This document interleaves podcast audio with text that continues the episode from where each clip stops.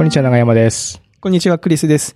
おっさん FM は毎週金曜日、クリスと長山が気になった出来事やおすすめしたい本や映画をゆるゆるとお届けするポッドキャストです。今週もよろしくお願いいたします。よろしくお願いします。あのー前にね、はい。カフェインやめ、一週間ぐらいカフェインああ、やカフェイン抜きめしましたみたいな話、おっさん FM で別のエピソードでも。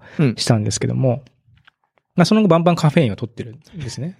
あで、ただなんかやっぱ、やっぱ取りすぎだなっていう気持ちはどこかに自分の中であってお、そのカフェイン系の飲料を取りすぎだなっていう気持ちがあって、せめてお家で飲むものはカフェインを減らしたいが、やっぱり朝帰ったらコーヒー、朝、朝帰ったじゃない、朝起きたらコーヒー飲みたいなっていう気持ちもあるんで、お家でそのデカフェって言ってそのカフェインが入ってないコーヒうん。ーを飲むようにしたらいいんじゃないかなと思ったんですね。ただ、その前にそのカフェイン立ちした時もデカフェ買ったんですけども、スーパーで売ってたやつはあんまり、やっぱりアルコール飲料とノンアルコールビールとノンアルコールビールみたいな、あれがあって、こう、カコーヒーだと思うとちょっとやっぱりいまいちだな、みたいな。うーん。そういう、うんうんあの、ポジションの製品だったんですけども、うん。アマゾン見てたら、これはなんかデカフェとは思えないぐらい美味しいっ。ていうの、レビューがあって。まあそうは言ってもと思ったんですけども、買ってみたんですよ。はいはいはい。そしたら、これまあまあいけるぞ、というコーヒーがあって、あの、リンクは貼っといたん、はあまた、あの、はいショーノートにも貼っときますけども、その、辻本コーヒーカフェインレスコーヒーっていうのがあって、あの、ドリップコーヒーなんですよ。あの、あパックに入ってるやつ。パカッと開けて上からこう一個別にお湯をさしていくやつで、やるやつね。ええほうほうほうで、この紙型、紙が、紙にパックされてるドリップコーヒーのデカフェっていうのを最近飲んでまして。へえ。で、デカフェにしたらこれがいいなと思ったのは、逆にこの夕食後に何の気兼ねもなくコーヒー飲めるんですよ。ああ。確かに。カフェイン入ってるとそう眠れなくなっちゃそうね、うみたいな。だ飲もうかな、飲まないかなとか、いや、まあ飲みたいけど飲むのやめとこうかなっていう判断を今までしてたのが、何も考えずに、スッとこう、デカフェで飲めるっていうのが、一個メリットであって、結構それが自分の中で、まあお酒も飲まないんで、うんうん。自分の中でこう、夕食後にコーヒー飲めるの結構自分の中で、こう、幸福度が高くて、思ったよりいいなと。えええ確かにこれしかも50杯で2650円だから1杯50円ぐらい。えうん。そう。まあ、安、その、いわゆるこの手のコーヒーで安くはないんですが、まあ、別にコーヒーをね、外で飲もうと思ったら、まあ、全然もちろん安いし、ね。あの、パックされてて、開けて注ぐだけなんで、豆引いたりとかっていう手間もないから、ちょっとこれは思ったより美味しかったので、しかもなんか種類が、モカ、パリ、コロンビアうんそういく。つか、うん。みたいなのがあるねうん。僕はコロンビアってやつ、なんか一番深入りのやつを買ったんですけども、うーん。いいっすか？うん。なんかその夜飲めるという紅葉が意外に良かったっていうのが自分の中で発見だったので。へえ、うん僕もちょっと買ってみようかな。最近僕もね、コーヒーをよく会社で飲んでて、うんあの、セ一回のセブンイレブンでま今日もねま二人あのばったり会いましたけど、あの、なんか買うって飲むのがちょっと習慣になっちゃって、うんちょっとカフェインを飲むとスッキリするなっていう。はい。あと、や、痩せようと思ったら、コーヒー飲むとちょっとお腹が膨れるから、お菓子もあんま食べないかなるほどなと思って、やってるんですけどね。なるほどね。ちょっと僕も買って、もしかしたらその食後にね、デカフェ飲むとその食後の確かに、なんかおやつ食べたいなみたいなのが若干セーブされるかもしれないですね。とかお酒飲みたいなみたいなやつも。確かに。うんまあ逆に甘いもの欲しくなる。あれかも、チョコは食べたくなりますチョコはね、食べたくなるもんね。まあまあそんなはい。お話でしたけど、なるほどねさんは？僕の方はですね、えー、Amazon プライムの映画を一つ紹介したいなと思いましお Amazon プライムて、はい、Amazon プライムですね。えー、Amazon のオリジナル作品ですけど、ザ・レポートという、えーうん映画でして、ちょっとね、あの、重、重たいというか、えーシリアス系の映画なんですよ。で、ザ・レポートはですね、元々のタイトルが、まあ、英語のタイトルもザ・レポートなんですけど、うん。えーポスターを見てもらうと、そのザ・レポートの間に、こう、黒塗りでこう、文字が潰したようなポスターになってまして、ああ。なんかそこになんか文字が他のレポートっていう？で、で、そこは、実は、その公開前は、えー、トーチャーっていうか、その拷問みたいな、うん。その拷問のレポートみたいな意味だったんですね。で、これ何の話かっていうと、えー、9.11のテロがアメリカであったじゃないですか。はいはで、あの後、えービンラディンが殺害されるまでの間に、えーやっぱその事件があって、アメリカはその CIA がですね、動くわけですよね。うん。で、大統領の命令でもう次のテロは絶対に阻止しろと。うん。こんな悲劇を起こすなっていうプレッシャーが CIA にめちゃめちゃかかるわけですよ。うん。で、その CIA は、まあその、国を、の中で、まあいろんな調査をして、えーそのテロリスト予備軍みたいな、テロリストであろう人たちをこう逮捕していくんですけど、えー実はですね、その CIA 自体はそんなにその尋問っていうか、情報を引き出すテクニックを持ってなかったんですね、当時ね。っていう、まあその話なんですけど、うんうんで、えーまあ、捕まえた人をじゃあどうすんだっつってこう、捕まえたはいいけど、情報が手に入れられないぞって困ったって言ったら、そこに、大学教授みたいな、その研究者が二人連れてこられるわけですよ。うん。で、彼らはその新しい尋問方法を考案したと。うん。で、それをその強化尋問みたいな名付けてて、要はその、えー人がその親近感湧く、湧かせるのと逆の手法をするんだ、みたいな。で、それ何かっていうと、まず服をひっぺがして、24時間光を当て、音楽をか流し、眠れないようにして、で、話をするときはその水水攻めにするみたいな、その拷問なんですよおいや、もうそれ拷問じゃん、みたいな。うん。でも言葉の、あや、あの言葉で遊びじゃないんですけど、その彼らはそれを強化尋問だ。お で、それは拷問じゃないと。で、実際それをこうやるわけですよ。うん。その捕まえた人たちに。で、その実際その現場にいる人たちもこれはおかしいんじゃないかって思ってうん。抗議もするんだけど、いや、これは科学的な手法だからって言いくるめられて、我々もその、これは科学的な手法だからって言われると、ちょっと反論しにくくないですか、そのうん。いや、人道的なね、それはなんかちょっと、ドキッとしますね。ドキッとする。うん。ししかも、その、やってる仕事が国を守るっていう大義があって、うん。まあ、プレッシャーもあり、ね、プレッシャーもある。うんだから自分たちが情報を引き出せないと、もしかしたら次のテロが起きるかもしれないという。うん。で、プレッシャーをかけられつつ、その、まあ、やるんですよね。で、ある時点で、CIA がそういう拷問行為をしてるってことがバレちゃうんですよね。ああ、外部に。外部に。うんその、情そのなんかやってるビデオが漏れちゃうんですよ。で、すげえ追求されるんですけど、CIA の人たちは、いや、この、この尋問によってめちゃめちゃその、いい情報がゲットできて、うんこれまでにこんな数のテロリ、テロを未然に防ぐことができたんだ。うんうんだからその、まあみんなそういうこと言うけど、こうやって国を守ってきたんだっうん。て主張をすごいするわけですよ。っていうのが、まあ今までのそのアメリカのその、えー表側から見えてる情報だったんですけど、その中で、議議会からある男が調査員として派遣されるわけです。で、なんか CIA がなんかやってるらしいと。ちょっとお前調査してくれないかって言って、まあ調査班を組んで、5年ぐらいかけて、その CIA がやってきたその膨大な、えー尋問とかの記録とかをもう本当にもう1ページずつ読み解いていって、そこで一体何が行われててう、んどんな情報が得られたのかっていうのをもう一つずつ紐解いていくんですよ。それにも5年ぐらいかかっちゃうわけ。うんうんで、それレポートにまとめるのももうそんな何何千ページのレポートになるわけですよ。で、そのレポートの結果が CIA がそういう尋問をしてました。で、それは違法的な行為です。人非人道的な行為ですだけじゃなくて、もう一歩踏み込んで、そこで得られた情報って、ほぼ役に立ちませんでした。ああ。で、その CIA が主張してることってほぼ嘘で、いや、その、なんか、こ例えばこのテロを防げました。いや、それは別に尋問と関係なく、もともと CIA がマークをしてたやつじゃんとか。その、えー直接的な成果ではなかった。なかったんじゃないか。でも CIA はそれを、それをまあ、大義があるというふうにしないと、ね。大義があるっていうふうにしたいんですよ。じゃないとう、ん。自分たちのメンバーが守れないんですうん。よね。うんうんだって、現場の人たちは、そこに正義があるって信じて、うん自分たちの心を殺しながらやってる。まあ一部その、なんか、一応その映画の中では、えーその、大学の教授たちはすげえ悪い奴として描かれてて、んほぼなんかその適当なことやって金をせしめたみたいな感じに描かれてるんだけど、現場のメンバーは、えー真面目にその。真面目にやってたんだ。でもその人たちを罰するべきかどうかみたいなところまで、まあ、踏み込んでいくみたいな話なんですよね。で、そのレポートを出す出さない、えー公開するしないですげえこう圧力がかかって、そのレポート自体がもう抹殺されそうになるんですよ。うんうんうんうんで、そこで、その、知り合いの、えー新聞記者みたいな人が、そのレポートを横流ししてくれたら、出すよみたいなことを言ってくるんですよ。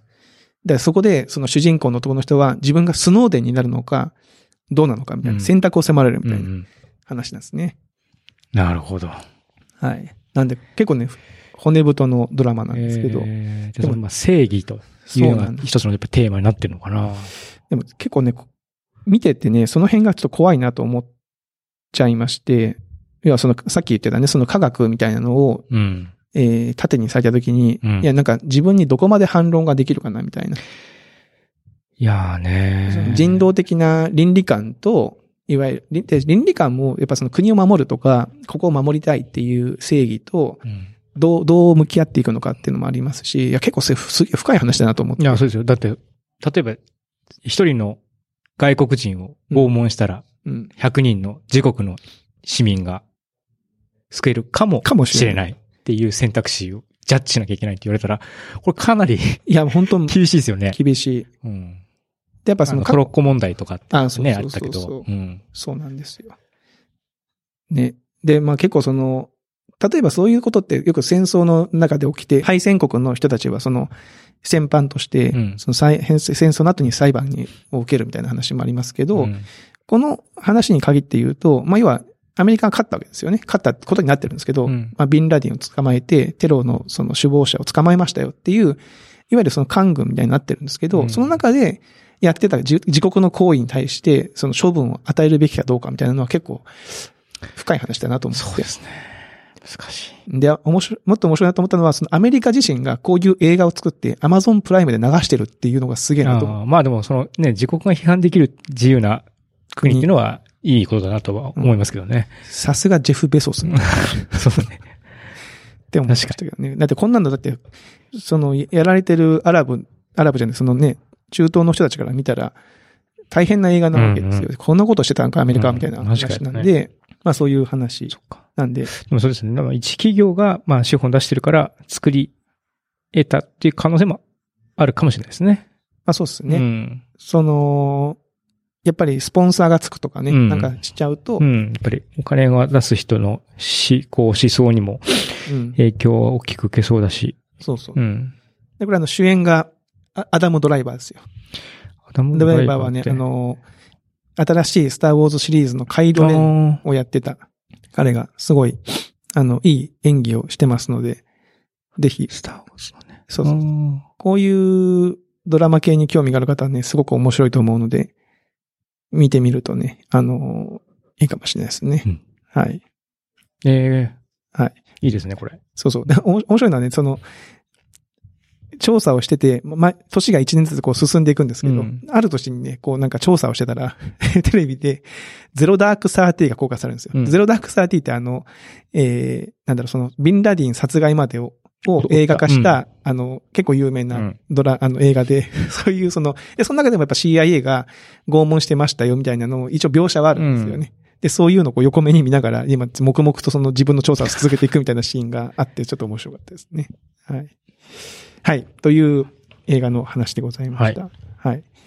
僕の方は、はい。長山さんの方どうでしょうかね。まあ先週ね、あの、10の URL うん。みたいな企画をして、やった。大好評でしたよ。ネットが盛り上がってた。ありがたいことですあ。りがたいことです。なんか、普段の情報収集の仕方みたいな話を少ししてみようかなっていうのを思って、で、まあもうね、おっさんは読むんですけど、若い子は知らないと思うんですけど、RSS っていうのがあるんですよ。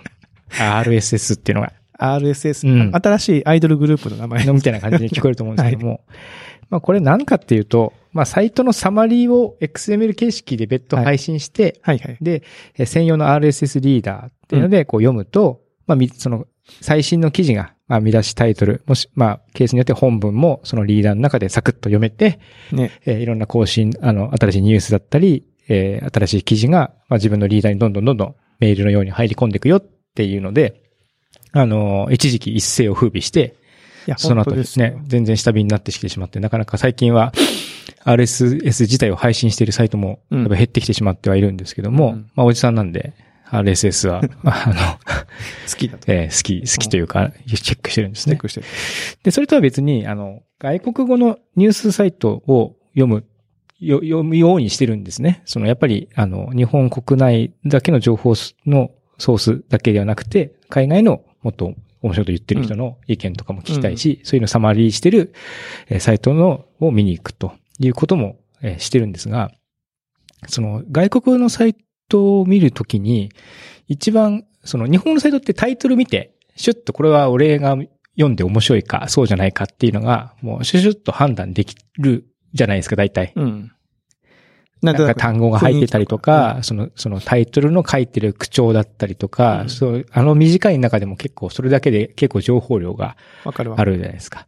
だからか外国語になると、もう全然わかんないんですよ。ああ、その辺のニュアンス。ニュアンスが。はい。ニュアンスもわかんないし、単語が難しか、そのタイトルの単語が難しいんで、結局開いて、うん。中読んで、うん。しばらく読んで、あ、これ別にいいや、みたいな。だからやっぱりすごい時間かかっちゃうんですね。で、せめてタイトルか、そのサブタイトルぐらいまで日本語に翻訳が補助であれば、ほうほうほう。うん。そしたら、わかるのもうちょっと、取捨選別に時間をかけずに済むのではないだろうかと。なるほどう。ん。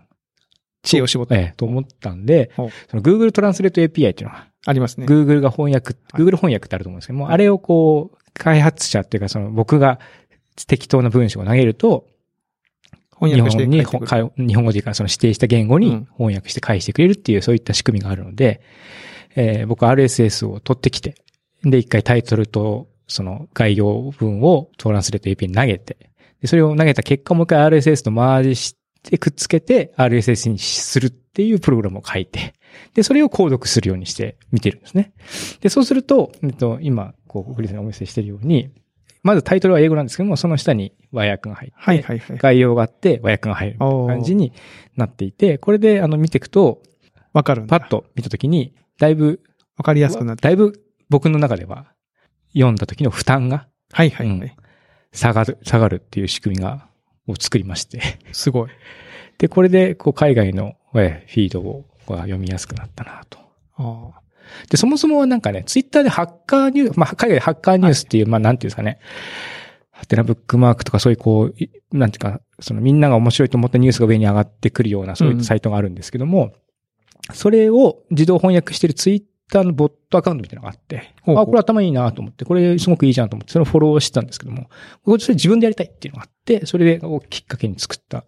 うん、これを RSS だ、ツイッターをずっと見てらんないんで、RSS リーダーでちょっとまとめてシュッと見るときに使いたいと思って、じゃあ自分で作ってみようってので、作ったんです。これはね、えー。これはいいっすね。えうん。え。ただこれによっ最初、はい。ただ最初クエリ、その開発時にクエリボンボンボンボン投げまくって、あの、無料制限超えちゃって、こう、なるほどられた。ちょこ、ちょこっと、いや、あの、課金？課金になったうんちょ課金して、最初な、なぜか2000円ぐらい課金。あ、なるほど。あれこいつの間にかこんなに3万文字とか投げてたみたいな。い今は全然大丈夫です。今はキャッシュもしてるし、あなるほどえっと、どのぐらいの文章を投げるかっていうところも、ちょっとフィードによって個別にここの値って決めるようにしっていうような機能もつけたんで、めっちゃちゃんとしてる。ああんまりこう、負担なくうん。やってますね。でももうそのうちそのなんか Google 自体がそういうのをなくしていくかもしれないですね。その結構そのブラウザの翻訳機能ってあるじゃないですか。うんうん。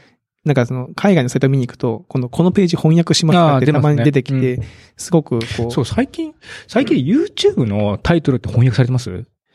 あ、どうだろう。なんかね、海外のば、テレ、テレビじゃない、海外の YouTube のチャンネル見てたら、動画再生ページに行くと、あの別に英語のタイトルだし、うん。日本語の字幕が和訳でついてるわけじゃないんだけど、サイドバーに出てくるときに、日本語のタイトルになってるんですよ。へえ。じゃあされてるかもしれないですね。自動的に。うん。YouTube のでも自動音声音声認識の字幕は、まあ、その僕が英語ができないっていうのもあるけども、僕よりははるかに 優秀。優秀なので、なんかぜ、ヒアリングというかその動画見るのにすごい役に立ち、立ちますよね。そこからやっぱり日本語での翻訳で、なんかちょっと面白い翻訳になっちゃって、ああたまにこう、変な感じにね動画の変な感じになっちゃうっていうのはあるんですけど、あれがねうまくいったりとか、日本語のあの音声認識の精度も直に上がったら、なんかすごういん。ことが起きそうだなとは思いますけども、まあ、おっさんはこうやって RSS を翻訳して、こう、日々、見てると見てるわけですね。これで先週のあの、リンク。そうそう。だから海外のリンクも、そのね、英語べって書いてあるとなかなかこうね、敷居が高い敷居が高いし、けど、翻訳が入ってる、タイトルだけが翻訳されてると、うん。いや、これ今、英語だからいいかも。英語だったらほら、ぼ俺も習ってるじゃないですか、うん授業で。ある程度読めますけど、今なんか、ほら、えー、なんだ、中国語とか、うんうん。なんだっけ、どっかの言葉が、ちょっと英語を抜いたっていうのがなんかニュースになってますよね。あその、YouTube 上のやつかな。なんか、英語じゃなくなったらしいんですよ。一番出てるコンテンツが。そうなんだ。インドとか中国とか。とか、なんか、うん、だったかな。えーそのランゲージのコンテンツがその今月とか、そのスポットで、えーネット上にですね。中国語はでも確かにもしかしたら今後情報ソースとして少し追っていかないといけない可能性はあるか、ら、そうなってくると、例えばね、その技術的な話ですけど、GitHub とかもうん中国語のなんかやっぱりレポジトリとかめちゃめちゃ増えてるじゃないですか。はいはいはいはい。ドキュメントとかも中国語だったりするし、はいはい。そうするとやっぱり技術情報とかも中国語で出てくる可能性があるわけなので、はいそうした時にこういったので、ただね、これはタイトルだけですからね。うん、開いた先、読まなきゃいけないね。僕あの、昔あの、とあるスタッフの結婚披露、結婚パーティーで、あの GitHub のリポジトリのもじった結婚スピーチをしたんですよ。ねで、それを日本語にして GitHub に上げてたら、うん GitHub の外国のスタッフの人がそれを英語に直してくれて、そっちの方がバーって広まった。やっぱ日本語ってやっぱその不利だなって思いました、あの時。はい。えーやっぱねゆっくりさん原案のコンテンツがが英語に翻訳されてバズった。そっちからまたバーって、ええあの、いっぱいいろんなで言語フォークされた。そうそうそうそう。すごい、面白い。えなんーね。はい。というところでそんな感すかね。じですね。なので、またちょっとこの辺からピックアップしたような情報も、おあ伝えでまた紹介できたらいいなと思ってますので。はい。よろしくお願いします。というところでいい時間になってきましたかね。はい。引き続きあの、えー、ツイッターや、えー、お便りフォームで皆さんからのメッセージをお待ちしておりますので、ぜひとも、はい。え我々の励みにね、なりますので、よねおっさんはやっぱモチベーションが大事ですからね。おじさんを励ましてほしいろしくお願いします。と思っております。はい。では、えー皆さん、えーまた来週お会いしましょう。さようなら。さよなら。